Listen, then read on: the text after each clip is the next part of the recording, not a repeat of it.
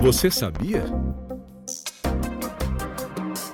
A partir deste ano, agosto passa a ser o mês da primeira infância. Uma lei federal sancionada em 10 de julho formalizou a iniciativa. O oitavo mês do ano será dedicado à promoção de ações de conscientização sobre a importância da atenção integral às gestantes e às crianças de até 6 anos de idade e suas famílias. A lei prevê atividades integradas nos âmbitos nacional, estadual, distrital e municipal, com o objetivo de promover, por exemplo, a oferta de atendimento integral e multiprofissional à criança na primeira infância e às famílias, especialmente nos primeiros mil dias de vida. Além disso, viabilizar a promoção de vínculos afetivos saudáveis, de nutrição, de imunização, do direito de brincar e da prevenção de acidentes e doenças. O presidente do Tribunal de Contas do Estado, Ranilson Ramos, destaca a necessidade de atenção contínua à primeira infância. Botar luz nesse tema é uma contribuição que o poder público dá e que o controle externo nacional já há algum tempo vem em todos os nossos tribunais para se discutir um tema que de alguma forma ficou meio oculto ali, não só pelo setor público, mas também pelo nosso controle externo. E essa luz nos dá a certeza de que temos que avançar mais ainda para que a gente possa garantir